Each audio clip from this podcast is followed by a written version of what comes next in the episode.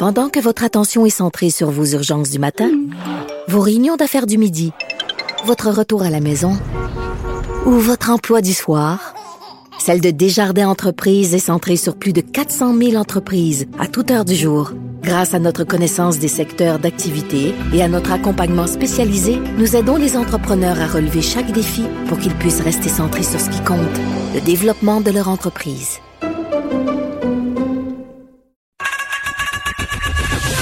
Geneviève Peterson. Une animatrice pas comme les autres. Cube Radio. On est avec Nicole Gibault. Salut Nicole. Bonjour Geneviève. Bon, on va rester euh, dans le sujet des règles sanitaires euh, parce qu'il y a un reportage fort intéressant qui a été fait par Tristan Péloquin dans la presse. Euh, la presse qui a suivi des gens qui ont contesté les contraventions, contraventions qui ont été reçues après avoir, si on veut, défié les règlements sanitaires. on s'en est parlé beaucoup de ce sujet-là. Nicole, on se demandait qu'est-ce qui va se passer. Est-ce que les gens vont contester? Est-ce que ça va passer? Donc vraiment, l'exercice journalistique, je le trouve trouve intéressant, suivi euh, Stan Péloquin, différents contrevenants. Euh, et euh, force est d'admettre que ça s'est mal passé pour plusieurs. Là. Il n'y a pas grand monde qui ont réussi à avoir euh, gain de cause. Non, je, je, je pense que les tribunaux sont fort euh, au courant là, de, de la situation actuelle. Euh, avec les décisions même qu'on a vues dernièrement à la Cour d'appel sur certains points, etc. Mm-hmm. Je pense qu'il n'y a pas personne qui ne comprend pas qu'on est dans une situation extrême. Ça prend des mesures extrêmes euh, et il y a des décrets et il y a des lois, évidemment. Bon, alors oui, moi, je, je savais qu'il y aurait plusieurs contestations. Je pense pas qu'on doutait. C'est mm. facile en arrière. Je plaide non coupable. C'est très, mm. très, très facile de Mais attends, on va se donner quelques chiffres pour qu'on ait une idée. Là. On a eu euh, environ 5000 constats imposés euh, en date du 31 janvier.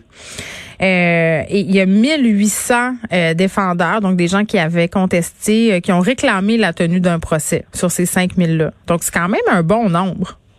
Oui, oui. Mais là-dessus, ce qu'on constate, c'est, et, ça, ça existe dans plein d'infractions au niveau statutaire. Euh, comme je disais, c'est facile de, de, signer à l'arrière, on conteste. après ça, il y a d'autres choses. Là. Après ça, il faut prendre une journée. Après ça, il faut se préparer. Après ça, il faut aller à la cour. Après, il y a des étapes où certaines personnes, et souvent, pour avoir siégé en matière statutaire, beaucoup aussi, ça dit, bon, regarde, par, par contre, on peut. oui, parce que, Nicole, sur le coup. 146 ferait bouger, là. Oui, mais sur le coup, t'es bien énervé. Tu sais, quand tu pognes un ticket, ben t'es fâché. Là, t'es en beau maudit. Là, tu dis, moi le contester, moi le contester, m'a gagné. Puis là, quand tu lis toutes les petites polices de caractère en bas, puis quand tu comprends que ça va te prendre bien du temps, là, tu fais, bof, je vais payer ça en douce. Mais c'est quand même assez surprenant parce qu'il y a des gens, beaucoup de personnes qui se sont pas pointées ben c'est ça. Et ça arrive régulièrement, mais ici, c'est pour ça que je dis que je suis un petit peu surprise parce que oui, je comprends 200 pièces, 100 pièces, 90 pièces de, de, de, constat, mais là 1546, ça me semble que euh, ça fait lever euh, de sa chaise. puis quand on veut contester, on y va. Mais c'est exactement euh, la même chose qui se passe. Les gens se présentent pas. Alors, là, il faut faut dire à ces gens-là que c'est pas parce qu'on plaide non coupable qu'on n'est pas, on s'est pas rendu à la cour qu'il n'y a pas eu de jugement rendu. Tout oui, qu'est-ce qui se passe? Qu'est-ce qui se passe? Il y a un jugement qui va être rendu parce que le policier, normalement, sont présents et ce qu'ils font, ce qu'on appelle, ce qui est tout à fait permis, une preuve euh, par dépôt, ce qu'on appelle dans notre jargon une preuve documentaire. Alors, le policier dépose la preuve au tribunal, documentaire, avec les indications, etc. Le tribunal regarde tout ça, les dates, les heures, ça coïncide blablabla. On regarde l'ensemble de la preuve documentaire, c'est pas très très long, mais on s'assure que tout est bien rempli, l'identification, etc. Et à ce moment-là, ben on, on dit coupable, c'est tout. Il n'y a pas de personne hmm. qui conteste qu'on a la preuve de façon documentaire. Là, c'est comment le contester par la suite. Ben, c'est sûr que par la suite, bon, il y a des gens qui vont se présenter et vont dire toutes sortes de choses. Écoutez, si quelqu'un était en état d'urgence dans une salle d'urgence puis il n'a pas pu se présenter, on comprend, mais chaque cas est un cas d'espèce, mais il faut aller le plaider. Puis là, à ce moment-là, ben, si on le plaide pas, ben, on va recevoir la porte euh, à la porte, ben, euh, un huissier euh, qui va prendre des parce que oui, on peut prendre des procédures par la suite, le percepteur euh, va, va, va prendre des procédures pour que ça soit payé, soit par euh, une saisie. Euh, bon, il y a plein de choses, là. Saisie salaire, saisie des biens. Hmm. C'est pas agréable de recevoir ceci, là. Alors non, ça s'en va pas tout seul parce qu'on se présente pas pour qu'on a signé, là. Puis il y a deux choses qui ont attiré mon attention dans le dossier. un, aucun des défendeurs que la presse a pu suivre n'était représenté par un avocat et habituellement, c'est parce que les défendeurs, si on veut, on vérifie ce que ça leur coûterait en frais de représentation. Puis se sont dit bon, je vais laisser faire. Puis ça c'est la première chose, mais euh, par rapport à ce qui est plaidé, euh, tu sais, on se dit tout le temps ce qu'on va invoquer, c'est la charte des droits et libertés, c'est la Constitution, mais non, euh, les plaidoiries entre guillemets, si tu me passer l'expression, là, se basent sur des des faits, des choses très terre à terre là. Oui, très terre à terre, puis il y a plein d'excuses. Il y en a des sérieuses qui sont étudiées, puis chaque cas, je répète, là, chaque cas est un cas d'espèce. C'est pas parce que l'infraction et le billet parlent de la même amende et des frais, puis que ça totalise 1546 ce que tout le monde est sur le même pied d'égalité. Chaque, chaque défendeur ou défendresse va se présenter puis va dire moi dans mon cas telle chose. Il y en a pas beaucoup, on a vu une, mais ça, je vois qu'on est très très très très sévère sur un échantillonnage là. On prend rien à la légère dans cette décret là, euh, dans le cas d'une pandémie là, et c'est c'est c'est hmm. nul n'est censé ignorer la loi. Ça, tout le monde que ce soit un décret qui, qui change dans, dans, dans, une semaine, on n'est jamais censé l'ignorer. Et on peut pas se faire dire par un ami, hey, écoute, les mesures sanitaires, là, ils ont été levées hier soir, viens prendre une petite bière avec tes amis à maison. Ça marche pas comme ça. L'obligation, c'est de la personne de se renseigner. Ah ouais, ok, ben laisse-moi faire un appel, je vais vérifier. Euh, moi, je suis pas certain que les mesures sanitaires euh, sont levées. C'est la même chose quand on passe notre véhicule à quelqu'un, euh, Geneviève. C'est à nous de s'assurer que cette personne-là a un permis de conduire ben en oui. sinon on va perdre notre auto là. Oui, puis il y avait une histoire qu'on peut lire, une histoire d'une personne qui s'est fait pogner chez sa sœur. Sa sœur faisait un party, et là, ce que le juge dit, c'est non seulement vous auriez pas dû vous trouver là parce qu'il y avait des gens en infraction, mais vous auriez dû essayer de dissuader votre sœur de faire le diparté. Oui, puis ça, c'est assez spécial parce qu'en plus, il y avait l'ingrédient que, bon, il était dans une situation pas tellement favorable apparemment, mais hmm. encore là, il n'y a pas, c'est pas une, une, ce qu'on appelle une défense de nécessité ou d'impossibilité. Hmm. Elle pouvait, pour des raisons X, c'est ce que je vois que le tribunal a décidé, euh, s'en aller de là ou trouver un autre refuge ou même euh, se diriger en quelque part chez quelqu'un qui, en s'assurant de. Je comprends que convaincre sa sœur, ça fait pas partie des obligations légales, mais c'est dommage. Mais c'est le contexte, c'est ça. C'est le contexte. Et si elle accepte à ce moment-là, puis elle baisse les bras, c'est désolant, là, on comprend, mais accepter qu'on n'est pas à la pièce, là, on est dans un contexte hmm. spécifique. Alors non, c'est pas facile, mais il va y en avoir toutes sortes d'excuses. Là. Je m'en allais chercher le chien du, de oh mon, ami ben pour aller le promener. Ben oui, le, chien, le chien a mangé mon devoir. Bon.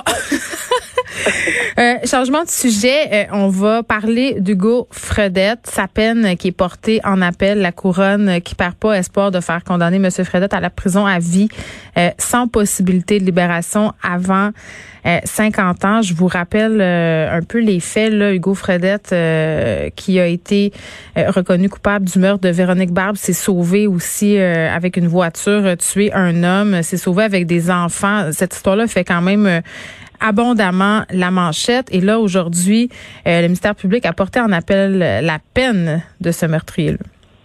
Oui, absolument. Ben, c'est parce que personne, euh, on n'était pas surpris, personne, parce mm. que on savait que dans le cas de M. Euh, Bissonnette, la Cour d'appel a rendu une décision sur les fameuses peines multiples, les, à chaque fois. S'il y a six meurtres, quatre meurtres, trois meurtres. Et la Cour d'appel du Québec, alors toutes les décisions euh, qui sont sous la Cour d'appel, Cour du Québec, euh, Cour supérieure, euh, Cour municipale, tout ce qui est sous la Cour d'appel, qui est le plus haut tribunal dans notre province, ben, tout le monde est lié par cette décision-là. Cette mm. décision-là ne lie pas le Canada, mais sauf que le problème qui existe, puis c'est pour ça qu'on est allé en appel, entre autres, c'est parce que cet article-là n'est pas compris de la même façon. Pourtant, c'est un article du Code criminel canadien. Alors, la Cour d'appel au Québec a décidé ceci. Là, une autre Cour d'appel en, en, Ontario pourrait décider d'autre chose. Une autre Cour d'appel à Colombie-Britannique. Or, on s'en va à la Cour suprême. Là, ça sera applicable à toutes les provinces parce qu'il s'agit d'un article du Code criminel pour savoir si oui ou non c'est constitutionnel d'ajouter des blocs de 25 pour chaque personne tuée. Donc, s'il y en avait deux, donc on voudrait avoir une peine de à vie, c'est sûr, mm. c'est une peine à vie, mais avec possibilité seulement de demander une libération conditionnelle après 50 ans et non pas seulement après 25 ans. Mm. Euh, c'est, ce qui est arrivé dans Bissonnette. Ben, évidemment, c'est la Cour d'appel du Québec, mais par contre, en Ontario, non. Euh, il y avait un monsieur qui a été condamné pour huit meurtres. Ben, lui aussi, il y a eu seulement que 25. Mais euh, la Cour d'appel du Québec ne s'applique pas là-bas en Ontario, mais quand même, c'est tellement disparate comme décision d'un océan à l'autre que ça tient pas la route. Il faut que la Cour suprême se penche, je le dis depuis le début. Ben oui. Il faut que la Cour suprême donne des balises exactes dans ce, dans ce, pour cet article-là. C'est d'une importance capitale. Je rappelle le nom de la deuxième victime, c'est Yvon Lacasse, parce que, bon, je l'ai pas nommé tantôt. On parle beaucoup de Véronique Barbe parce que ça s'est passé euh, dans un contexte de séparation, euh, dans un contexte de violence conjugale. Donc, c'est ça un peu qui a retenu l'attention. Euh, en plus du fait qu'il était parti avec un enfant, ça a été d'ailleurs la plus longue alerte Amber de la province à l'époque je te dirais que tu fais bien de mentionner M. Lacan. On n'en parle pas beaucoup, c'est ça? J'étais au procès, je l'ai suivi sur place. Et je peux te, c'est tellement une victime qui était au mauvais moment, euh, au, mauvais, endroit. Et, et non seulement ceci, c'est une personne qui faisait tout pour aider. Et c'est dans ce contexte qu'il a rencontré Hugo Fredette pour l'aider c'est incroyable. Et, et on lui, le cerveau est complètement, là, il a été battu à mort. Là. Hmm. Alors, c'est vraiment quelque chose d'important. Et oui, M. Fredette a le droit d'aller en appel. On a personne euh, conteste ceci, mais là, on parle de la peine, évidemment, là, qui, euh, hmm. qui, va aller plus haut que ça. Bon, malheureusement, Nicole, on se parle encore euh, d'une fraude qui vise les aînés. Quelles sont les accusations? Quelles sont les peine pour des cas de fraude organisée. Euh, dans ce cas-ci, là, c'est un faux employé de Desjardins, un faux facteur de Poste Canada, euh, qui ont dérobé des milliers de dollars à des aînés. Ça s'est passé euh, depuis l'automne dernier. Juste à Laval, il y a eu 39 victimes. Ce sont des victimes qui sont âgées pour la plupart de plus de 70 ans, qui sont tombées dans ce piège-là. Et en tout cas, moi, quand, quand je vois des trucs comme ça, des personnes qui s'attaquent, qui fomentent des plans pour s'attaquer à des personnes âgées, sûrement, assurément pour leur prendre les dernières ressources qui leur restent. Je, te dirais, Nicole, que j'ai pas beaucoup d'empathie. Pas beaucoup d'empathie. Non, non seulement j'ai pas beaucoup d'empathie, mais je n'ai pas même pas une goutte d'empathie. Je trouve ça épouvantable de lire ces articles-là de semaine en semaine, de jour en jour. Et euh, l'impact psychologique là, sur ces personnes-là et sur le reste de la société, mais entre autres sur des personnes déjà vulnérables, comme ces personnes-là. C'est incroyable. Puis quand tu parlais là qu'il y a une stratégie, je suis pas sûre. Ben, je, pense qu'on est les gens qui sont extrêmement dans l'actualité là, on, mm. on, on, on, peut allumer rapide. Mais ici, la personne, j'en revenais pas. La, une dame a demandé euh, à, un des fraudeurs, de toute évidence, au fraudeur, mm. euh, ben oui, mais comment vous savez que c'est moi, etc. Et lui aurait donné des items euh, puis des achats qu'elle aurait fait oui, mais dans les ça. jours. C'est incroyable. C'est bien que tu précises ça parce que souvent, quand on parle de fraude qui vise les personnes âgées, on se dit ben voyons, tu sais, ils se font prendre de façon tout à fait loufoque euh, parce qu'ils ne connaissent pas la technologie. Mais non, non, non, le, euh, le cas auquel tu fais référence, euh, je vais donner un peu de détails parce que ça montre quand même bien comment ces personnes-là étaient bien organisées. la fausse personne de Desjardins, là, Frédéric Bouchard et le nom de la personne accusée, appelle cette madame-là en question lui dit, écoutez, votre carte de crédit a été utilisée frauduleusement dans une station-service. Et là, il lui dit qu'il a besoin de ses NIP, ses numéros d'identification personnelle pour bloquer ses cartes, puis empêcher d'autres transactions. Donc, la madame, pas plus folle qu'une autre, là, a fait, wou, wou, wou, wou, t'as peu, t'as peu, là. Euh, moi, je suis pas sûre que vous êtes vraiment une vraie personne euh, de chez Desjardins. Donc, elle lui demande de détailler les transactions qu'elle a effectuées, par exemple, à une date précise. Mais là, Nicole, et ça c'est mon commentaire, évidemment, si la personne mal intentionnée a entre ses mains un relevé de carte de crédit de la madame en question, évidemment, peut lui donner de, il peut lui donner de façon Ben, très exacte ses transactions. Donc, il lui répond, puis elle, persuadée de parler à une vraie personne de Je Desjardins, donne ses NIP, donne ses codes. Euh, donc, vraiment, là, euh, Non, écoute, je, je sais probablement, pardon, que plusieurs, qu'on n'a pas besoin d'être au-dessus de 70 et 80. Là. ben non, plusieurs personnes qui auraient peut-être été, hop là et là, euh, ça ressemble vraiment à quelque chose de vrai. Tu as des informations que précises, il t'appelle, il a l'air de connaître son affaire. Toi, je sais pas, t'es en train de bosser sur sa spaghetti, tu fais d'autres choses, tu je sais pas, mais tu- que la meilleure solution, c'est oui, très bien, merci, donnez-moi vos coordonnées, je vous rappelle, j'ai pas le temps, Ouais. et je vous, je vous rappelle dans les frais. Immédiatement fermer la ligne, de toute évidence. Mais c'est pas toujours le cas parce qu'on panique. On peut paniquer dans ces situations-là, puis de penser vraiment à la bonne foi. Alors, de quoi ils peuvent être accusés? D'abord, premièrement, c'est un faux nom. La cybercriminalité, là, et puis euh, la vulnérabilité, etc., c'est